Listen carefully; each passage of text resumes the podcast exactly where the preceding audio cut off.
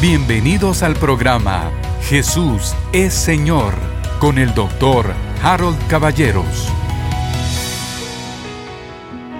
Queridos hermanos, bienvenidos. Que la paz de Dios llene sus corazones. Que la paz Shalom le bendiga a usted y a toda su familia. Estamos ya dando inicio a lo que va a ser otro fin de semana. Hoy es jueves y quisiera yo contarle algo. Tuve dos experiencias y se lo quisiera comentar. Ayer tuvimos nosotros nuestro discipulado virtual. Yo tuve una experiencia en la mañana que me pareció maravillosa. Normalmente comienzo mi lección, la empiezo a pensar el domingo y la, y la comienzo a hacer el día lunes. De manera de que el miércoles yo ya esté relajado y ya tenga mi lección para el discipulado virtual. Ahí le añado el pensar en qué publicaciones, qué libros puedo recomendar, qué contenidos ponemos en el sitio de internet del discipulado virtual, etc. Pero esta semana no fue así. Esta semana ni cuenta me di que se pasó tan rápido el lunes y el martes y de pronto arribamos al miércoles. Sin embargo, yo he estado desde el viernes, cuando nosotros hablamos del Espíritu Santo, he estado orando de una forma particular y pidiendo la compañía del Espíritu Santo. La palabra dice que Él es el Paracletos, eso dice en el griego. ¿Y qué significa esa palabra en el griego? Significa uno que está a tu lado para ayudarte, para reconfortarte, para animarte. Es decir, por definición, esa persona gloriosa de la deidad que se llama Espíritu Santo le fue dejada a la iglesia. La Biblia dice que está en nosotros, con nosotros y sobre nosotros. La Biblia nos llama templos del Espíritu Santo. Entonces el Espíritu Santo está aquí a nuestro lado continuamente. Bueno, yo comencé a orar así, tratando de cultivar cada día más la relación con la tercera persona de la deidad, el Espíritu Santo. Y me pasó una cosa el miércoles que me emociona mucho y por eso me tomo su tiempo para contársela. En la mañana tuve algo de actividad y después dije, bueno, ahora me toca centrarme en la oración y en la preparación de la, de la lección. Pero para mi sorpresa, es como si hubiera puesto una pantalla enfrente de mí y vi toda la lección instantáneamente. Entonces me puse en el iPad a arreglar la lección y para mi sorpresa brotó todo en 20 minutos y tenía lista la lección, que por cierto me han dado muy buenos comentarios de la lección. Eh, así que hoy quisiera yo brevemente repasar algunos puntos de esos, también invitarle a usted para que se apunte en el discipulado virtual. Por cierto, muchas personas se nos han quedado rezagadas y yo he platicado con algunas personas y me dicen, hermanos y hermanas, me dicen, es que no me da tiempo, va todo tan rápido y tienen razón, yo lo comprendo bien. Yo mismo me he metido algún curso en la internet y no le da tiempo a uno a, a absorberlo o asimilarlo todo, puesto que no es lo único que hacemos en la vida. Así que se me ocurrió una idea que vamos a echar a andar. Durante el mes de agosto no va a haber lecciones de discipulado como, como hemos tenido las 22 anteriores. Va a haber programa, eso sí, no los vamos a abandonar y de hecho estamos planeando algo precioso que va a bendecir a todos. Pero vamos a dar un descanso en las lecciones para darle tiempo a muchos a que se pongan al día. Algunos rezagados o porque no han leído las lecturas o porque se perdieron algunas lecciones, pues ahora les vamos a dar un mes entero para que nos para que se pongan al día y se reintegren cuando comience septiembre. Además, les anuncio a ustedes que en el mes de agosto vamos a tener una serie muy, muy linda de una cosa que muy poca gente piensa, que se llama la herencia espiritual.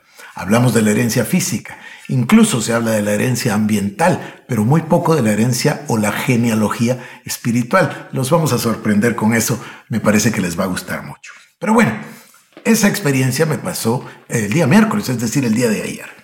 Y hoy yo fui a visitar a la hermana Ana María Fernández en la mañana que teníamos un cafecito pendiente y nos pusimos ahí al día platicando y platicamos de la lección de ayer. Entonces yo le decía, porque yo pedí que le cambiaran el título a la lección, el título original, como yo lo había puesto, es 22 discipulado, porque así le pongo el número del discipulado, nuestra posición actual. Bueno, luego en el camino yo le cambié el título a esta salvación tan grande. Pero realmente hoy, que platicaba con la hermana Ana María, hablaba de esto que voy a decirles. ¿Por qué la iglesia no está viviendo la plenitud de lo que Cristo hizo por ella? ¿Por qué? Bueno, es un asunto de posición. o si quiere le llama de perspectiva, o si quiere le llamamos de panorámica, o a lo mejor también visión. ¿A qué me refiero? Cuando nosotros fuimos salvos, veníamos con un bagaje religioso y o cultural. Y ese bagaje había marcado nuestra vida. Creíamos lo que se nos había enseñado. Cuando éramos niños aprendimos y se nos quedó para siempre. Entonces, tenemos algunas, a ver cómo lo digo, algunas muestras de religión, tenemos algunas muestras de aparente piedad, tenemos religiosidad, tenemos legalismo y tenemos muchísima ignorancia. Es, o sea, que las dos enemigas, por un lado la ignorancia y por el otro lado la desinformación. Aprendimos cosas que no eran bíblicas. A ver, por ejemplo, aprendimos del purgatorio. Estoy seguro que usted escuchó del purgatorio. No es nada bíblico, pero lo aprendimos y en su tiempo lo creíamos. De esa misma forma le puedo hablar a usted de muchísimas cosas que nosotros traemos del pasado religiosas. Creo que se lo comenté, se lo repito ahora. Cecilia tiene una mucho mayor facilidad para avanzar que yo. Entonces un día estamos platicando y me di cuenta que yo tengo muchísimas cosas más que desaprender que Cecilia. Eh, ¿Por qué? Bueno, es lógico, porque yo fui a un colegio religioso, ella fue a un colegio 100% laico. Entonces ella francamente no tenía toda esa religión adentro de su mente y de su corazón. En cambio yo he tenido que salir de muchísimas cosas a fuerza de una palabra que suena fácil pero que es complicadísima, la palabra desaprender. Hay mucho, mucho problema para desaprender esta palabra o este verbo o la acción de desaprender se ha estudiado desde, muchas, desde muchos puntos de vista y muchas personas la describen como un sufrimiento, porque verdaderamente cuesta despegarse de aquello que uno creyó que era verdad, asumió que era cierto y lo llegó a ponderar en su mente y en su corazón y a tomarlo como verdad. Entonces le cuesta al ser humano desaprender. Yo creo que es más fácil todavía sustituir que desaprender. Pero, en fin, este asunto de la posición tiene que ver con lo siguiente. Nosotros venimos con un bagaje religioso y se nos enseñó, y esto nos pasó a muchísimos, a mí me pasó, mire, cuando fui salvo, pero inmediatamente me sucedió lo que le voy a contar. Pasó los dos, tres meses de ir a la iglesia, no me recuerdo, había un predicador fantástico que era como el, mentor del pastor de la iglesia y entonces nos invitaron a ir porque vino una semana el predicador, era un estadounidense, me acuerdo bien de su nombre, y vino y toda la semana, de lunes a domingo, predicó en la iglesia. Y fuimos todas las noches, bueno, el domingo seguro que en la mañana, pero los otros días fuimos todas las noches y predicó todos los días sobre la naturaleza adánica, la naturaleza pecaminosa. Y por supuesto que se usaban versículos como los pasajes de Pablo, donde dice, ¿quién me librará de este cuerpo de pecado? Y entonces, ¿qué es lo que pasó? Todos terminamos con una naturaleza pecaminosa en la mente. Todos entendimos que era mitad bueno y mitad malo. Justo como solía decir el predicador, solo somos unos pecadores salvos por gracia. Esto es una mezcla enfermiza. O, era, o éramos pecadores o éramos salvos por gracia, no se podía ser ambos, pero llegamos a creer que éramos ambas cosas. Entonces, nació y creció uno en la iglesia pensando que tenía la mitad de naturaleza pecadora y la mitad de naturaleza de Dios. Y encima se hacía un énfasis enorme en la pecaminosa y yo no recuerdo que nadie me haya predicado a mí eh, aquí en Guatemala de la vida eterna o de la vida Zoe. No recuerdo. Sí recuerdo que me lo predicó el hermano Kenneth Hagen y sí, por supuesto que lo oí muchísimas veces con el hermano T.L. Osborne, pero aquí no recuerdo haberlo escuchado nunca. Entonces el énfasis en el hombre viejo, en la carne, en, en la naturaleza pecaminosa, el énfasis hace crecer eso en nosotros. Voy a contarle una anécdota. Cuando yo cumplí 40 años, justamente el día del cumpleaños, me habían invitado a una conferencia una pastora, que por cierto, maravillosa pastora, me invitó a predicar en el estado de Virginia. Fui y para mi sorpresa tenía otros dos predicadores, una era Fuchsia Pickett y el otro era Judson Cornwell.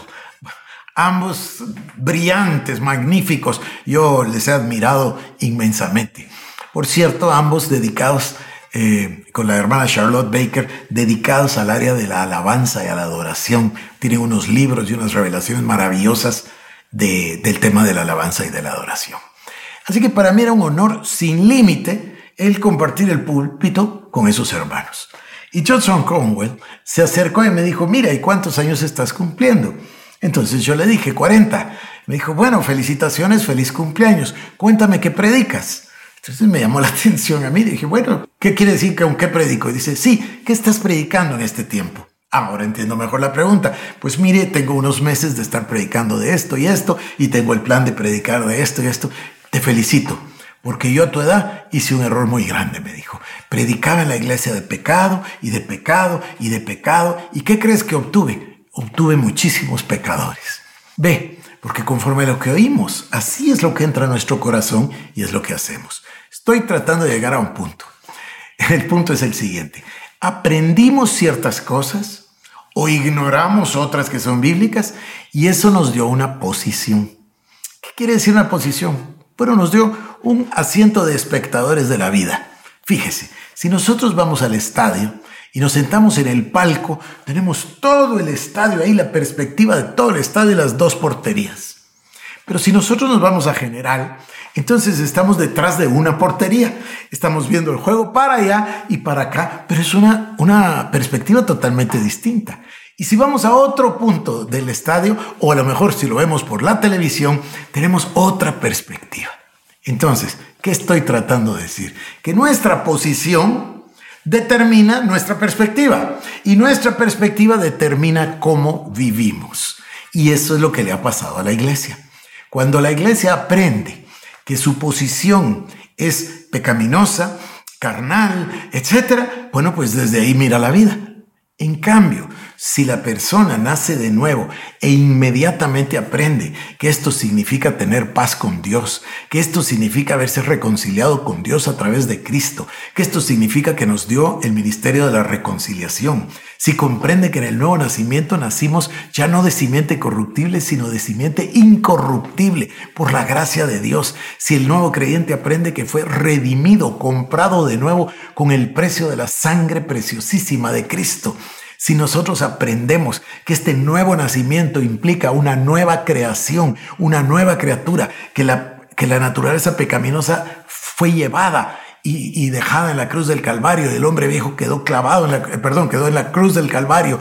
Y el acta de decretos que nos era contraria quedó clavada en la cruz del Calvario. Y si además aprendemos que el diablo fue vencido, derrotado, despojado, exhibido públicamente, entonces esa es una visión, esa es una perspectiva, es una panorámica y esto nos da nuestra posición. Entonces el nuevo creyente aprende que la vida se ve desde los lugares celestiales. Dice Efesios 1.3 que Dios nos bendijo con toda bendición espiritual en los lugares celestiales. Y dice la palabra que estamos en los lugares celestiales porque resucitamos juntamente con Cristo. Cristo se sentó a la diestra de la majestad, es decir, a la diestra del Padre y nosotros a su lado. Estamos sentados con Cristo en los lugares celestiales. El diablo está debajo de la planta de nuestros pies. Las circunstancias no nos afectan. Tenemos entrada libre libre al lugar santísimo, a la presencia de Dios. Podemos entrar confiadamente al trono de la gracia. Podemos obtener favor y misericordia para el oportuno socorro. Somos llamados hijos de Dios, herederos de Dios, coherederos con Cristo Jesús. Somos el cuerpo de Cristo que es la cabeza y la plenitud. En fin, esta es otra perspectiva. Es maravillosa. Es la que nos debieron haber dado desde el principio, pero gracias a Dios que estamos predicando el consejo completo del Evangelio y que estamos nosotros dándonos cuenta de lo que se llama la, revelación paulina o bien la revelación neotestamentaria, como yo les suelo decir. Entonces, me parece que es un asunto de posición, a ver si me expliqué bien, de panorámica, de dónde estamos posicionados nosotros, cómo vemos cuál es la panorámica de la vida, tanto la vida espiritual como la vida terrenal, y de esa manera nos vamos a desenvolver. De esa manera va a ser nuestro comportamiento. Si nosotros creíamos que teníamos un cuerpo de pecado y que estábamos inclinados al pecado, pues lo que vamos a hacer es pecar. Pero si por el otro lado nos damos cuenta que Cristo nos hizo una nueva criatura, que todas las cosas viejas pasaron, que todas han sido hechas nuevas, que si nosotros fallamos, Porque es posible, eso sí es cierto, es posible y Juan lo dice, pero tenemos a un abogado, a Jesucristo el justo. Además dice la palabra en Hebreos, el Señor está pendiente, intercediendo siempre por nosotros. Dios Todopoderoso nos mira a través de la sangre de Cristo y nos mira a través de la obra intercesora, aparte de la obra redentora. Esta sucedió en la cruz, no ahora. Ahora hay una obra intercesora de Cristo que aún hoy intercede por nosotros. Entonces, es un asunto de perspectiva, es un asunto de posición, es un asunto de que nos veamos como Dios nos ve y que entonces empezamos a actuar como lo que Dios quiere, como la iglesia de, mire, una iglesia pura, limpia, santa, sin mancha, una iglesia investida del poder de lo alto, una iglesia llena del Espíritu Santo, una iglesia que es más que vencedora en todas las cosas. Y por supuesto para vencer al diablo, para vencer al pecado, para vencer a la tentación, para vencer las circunstancias, etc. Podemos vivir de victoria en victoria, podemos vivir de gloria en gloria, como dice la palabra, pero va a ser un asunto de perspectiva. Y eso es lo que yo he estado haciendo, he estado tratando, a veces un poco despacio, ¿verdad? A veces veo los comentarios y me dice, hermano, pero regrese a decirnos qué pasó los tres días y las tres noches. Eso es lo que he estado haciendo. He estado con la justificación, la santificación, la redención, la encarnación. Llevo meses hablándoles de eso. Quizás deba yo decirles en qué minuto y en qué tiempo pasó cada una de las circunstancias, como cuando fui al Monte de los Olivos a hablarles de la agonía y de la copa de la ira de Dios en contra del pecado. Es posible que tenga que hacerlo, pero si usted me sigue, eso es exactamente lo que he estado haciendo todo este tiempo, definiendo los conceptos. Esto de la justificación es maravilloso. Justificación quiere decir que el Señor nos hizo capaces de poder pararnos delante del trono de la gracia sin sentimiento de culpa, ni de condenación, ni de pecado, sin complejo de inferioridad. ¿Por qué? Porque fuimos justificados por Cristo. El que no conoció pecado fue hecho pecado y nosotros fuimos hechos la justicia de Dios en Cristo Jesús. Esto cambia completamente nuestra manera de pensar, cambia nuestra manera de ver la vida, es decir, cambia nuestra perspectiva, cambia nuestra panorámica, cambia nuestra posición desde donde estamos viendo nosotros la vida cristiana. Bueno, yo espero que usted me esté siguiendo. Estoy haciendo mi mayor esfuerzo para comunicarle estas verdades que proceden exclusivamente de la palabra de Dios. Es lo que se llama la revelación paulina porque es la revelación que le fue dada al apóstol Pablo. Los discípulos habían vivido con Cristo habían convivido con Él. Bien dice el apóstol Juan, lo que vimos, lo que oímos, lo que tocamos, palpamos tocante al verbo de vida. Estaba hablando del conocimiento de los sentidos. En cambio, Pablo dice otra cosa completamente distinta. Dice, a mí no me lo enseñó nadie, me fue revelado por Cristo. Esto es maravilloso. Entonces hay un conocimiento de los cinco sentidos natural, es el conocimiento natural, pero hay otro conocimiento, la revelación. Y yo no me canso de insistir. La revelación viene exclusivamente a través de la palabra de Dios. Nuestro instructor es el Espíritu Santo. Usted no me necesita ni a mí ni a nadie. Usted quien necesita es una Biblia y el Espíritu Santo. Orar a Dios, Él le va a iluminar. Es el Espíritu Santo el que nos guía a toda verdad. Es el Espíritu Santo el que nos recuerda los dichos de Cristo. Es el Espíritu Santo el que nos unge. Nosotros solo necesitamos una Biblia, un corazón sincero y al Espíritu Santo. Y le vamos a orar al Padre y nos va a revelar al Hijo en la Escritura. Eso es lo que usted y yo necesitamos. Bueno, voy a concluir. Espero poderme explicar correctamente cuando le digo que entonces es importante reconocer nuestra posición o nuestra perspectiva o nuestra panorámica de la Biblia. Es importantísimo que reconozcamos la unidad, la integralidad de la Biblia. Parece que lo repito todos los días, pero no me canso. Son 66 libros, Antiguo y Nuevo Testamento, más de 45 autores, cientos de años de distancia entre uno y los otros. Y sin embargo, un solo autor, un solo inspirador, el Espíritu Santo, un solo mensaje. No hay contradicciones, no hay errores, todo está perfectamente colocado en la Biblia. ¿Por qué? Porque es un solo libro. ¿Y qué es el libro? Es el mensaje que Dios manda de su corazón a nuestra mente y a nuestro corazón para nuestra bendición. Imagínense usted a los discípulos. Van a la casa de Cornelio y predican el Evangelio Va el eunuco y le predica el Evangelio a Felipe, etc. Les estaban dando la palabra de Dios. Pablo lo dice, les he traído la palabra de Dios. Pero nosotros, queridos hermanos, nos la dejó por escrito. Tenemos toda la palabra de Dios, tenemos el Antiguo Testamento que habla de Cristo, que anuncia la venida del Mesías, de Jesucristo. Los cuatro evangelios donde se muestra la vida, la enseñanza, la muerte y la resurrección de nuestro Señor Jesús. Luego tenemos el libro de Hechos, para que nos enseñe cómo es o cómo debe ser la iglesia de Cristo. Y como si fuera poco, después tenemos todas las epístolas donde se da la revelación de Dios para los apóstoles, para los discípulos y para nosotros, por supuesto. Y para terminar con broche de oro, una revelación de Jesucristo que se llama Apocalipsis, que nos demuestra todo el tiempo del fin y el retorno a la eternidad donde Dios quiere que reinemos con Cristo por los siglos de los siglos. Bueno, lo dejo por hoy. Nos vemos mañana viernes. Que Dios le bendiga. Esto fue el programa Jesús es Señor con el doctor Harold Caballeros. Si quieres más información, búscanos en nuestras redes sociales como Iglesia El Shaddai Guatemala